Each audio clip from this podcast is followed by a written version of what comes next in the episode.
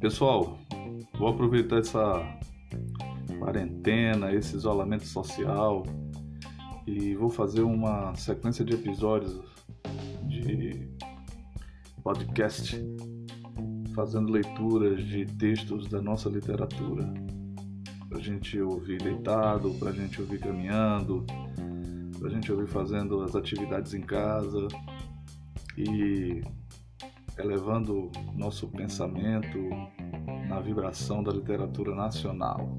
Isso é massa.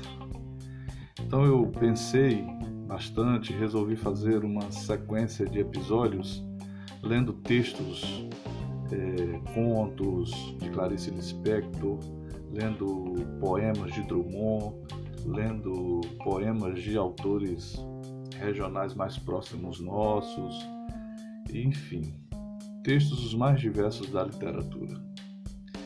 Ok? Valeu, pessoal, e vamos aí nessa sequência de episódios. Um abraço.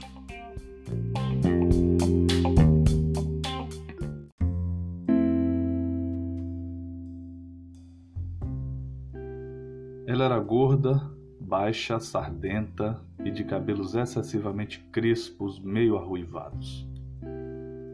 Tinha um busto enorme, enquanto nós todas ainda éramos achatadas. Como se não bastasse, enchia os dois bolsos da blusa por cima do busto com balas. Mas possuía o que qualquer criança devoradora de histórias gostaria de ter: um pai dono de livraria pouco aproveitava. E nós menos ainda. Até para aniversário, em vez de pelo menos um livrinho barato, ela nos entregava em mãos um cartão postal da loja do pai. Ainda por cima era de paisagem do Recife mesmo, onde morávamos, com suas pontes mais do que vistas. Atrás escrevia com letra bordadíssima palavras como data natalícia e saudade. Mas que talento tinha para a crueldade! Ela toda era pura vingança, chupando balas com barulho. Como essa menina devia nos odiar, nós que éramos imperdoavelmente bonitinhas, esguias, altinhas, de cabelos livres. Comigo exerceu com calma ferocidade o seu sadismo. Na minha ânsia de ler, eu nem notava as humilhações a que ela me submetia. Continuava a implorar-lhe emprestados os livros que ela não lia. Até que veio para ela o maligno dia de começar a exercer sobre mim uma tortura chinesa. Como casualmente informou-me que possuía as reinações de Narizinho de Monteiro Lobato. Era um livro grosso, meu Deus, era um livro para se ficar vivendo com ele, comendo, dormindo e completamente acima de minhas posses. Disse-me que eu passasse pela sua casa no dia seguinte e que ela o emprestaria. Até o dia seguinte eu me transformei na própria esperança da alegria. Eu não vivia, eu nadava devagar num mar suave.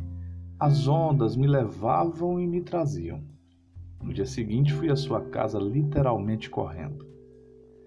Ela não morava num sobrado como eu, e sim numa casa. Não me mandou entrar. Olhando bem para meus olhos, disse-me que havia emprestado o livro a outra menina e que eu voltasse no dia seguinte para buscá-lo. Boquiaberta, saí devagar, mas em breve a esperança de novo me tomava toda e eu recomeçava na rua a andar pulando que era o meu modo estranho de andar pelas ruas de Recife. Dessa vez nem caí. Guiava-me a promessa do livro.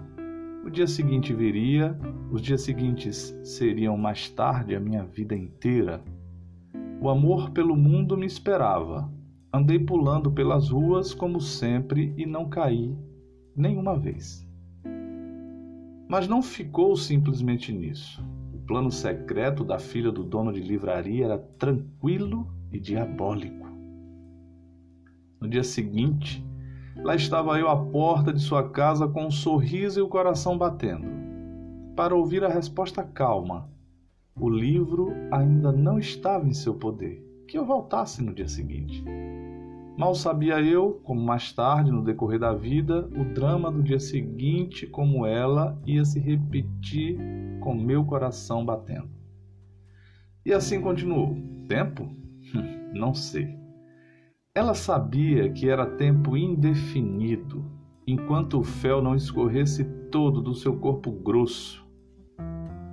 Eu já começara a adivinhar que ela me escolhera para eu sofrer. Às vezes eu adivinho mas adivinhando mesmo, às vezes aceito, como se quem quer me fazer sofrer esteja precisando danadamente que eu sofra. Quanto tempo? Eu ia diariamente à sua casa sem faltar um dia sequer. Às vezes ela dizia: Pois o livro esteve comigo ontem de tarde, mas você só veio de manhã, de modo que emprestei a outra menina. E eu, que não era dado às olheiras, sentia as olheiras se cavando sobre os meus olhos espantados. Até que um dia, quando eu estava à porta de sua casa, ouvindo humilde e silenciosa sua recusa, apareceu sua mãe. Ela devia estar estranhando a aparição muda e diária daquela menina à porta de sua casa. Pediu explicações a nós duas. Houve uma confusão silenciosa, entrecortada de palavras pouco elucidativas. A senhora achava cada vez mais estranho o fato de não estar entendendo até que essa mãe boa entendeu. Voltou-se para a filha e com enorme surpresa exclamou: Mas este livro nunca saiu daqui de casa e você nem quis ler. E o pior para essa mulher não era a descoberta do que acontecia. Devia ser a descoberta horrorizada da filha que tinha. Ela nos espiava em silêncio. A potência de perversidade de sua filha desconhecida e a menina loura em pé à porta, exausta, ao vento das ruas de Recife. Foi então que, finalmente se refazendo, disse firme e calma para a filha: Você vai emprestar o livro agora mesmo. E para mim, e você fica com o livro por quanto tempo quiser. Entendem? Valia mais do que me dar o livro. Pelo tempo que eu quisesse, é tudo que uma pessoa grande ou pequena pode ter a ousadia de querer. Como contar o que se seguiu? Eu estava estonteada e recebi o livro na mão. Acho que eu não disse nada. Peguei o livro, não saí pulando, como sempre. Saí andando bem devagar. Sei que segurava o livro grosso com as duas mãos comprimindo contra o peito. Quanto tempo levei até chegar em casa também pouco importa. Meu peito estava quente o coração pensativo. Chegando em casa, não comecei a ler. Fingia que não o tinha, só para depois ter o susto de o ter. Horas depois abri-o, li algumas linhas maravilhosas, fechei-o de novo, fui passear pela casa, adiei ainda mais indo comer pão com manteiga. Fingi que não sabia onde guardar o livro, achava-o, abria-o por alguns instantes criava as mais falsas dificuldades para aquela coisa clandestina que era a felicidade. A felicidade sempre iria ser clandestina para mim. Parece que eu pressentia. Como demorei, eu vivia no ar. Havia orgulho e pudor em mim. Eu era uma rainha delicada. Às vezes sentava-me na rede, balançando-me com o livro aberto no colo, sem tocá-lo em êxtase puríssimo. Não era mais uma menina com o livro, era uma mulher com seu amante.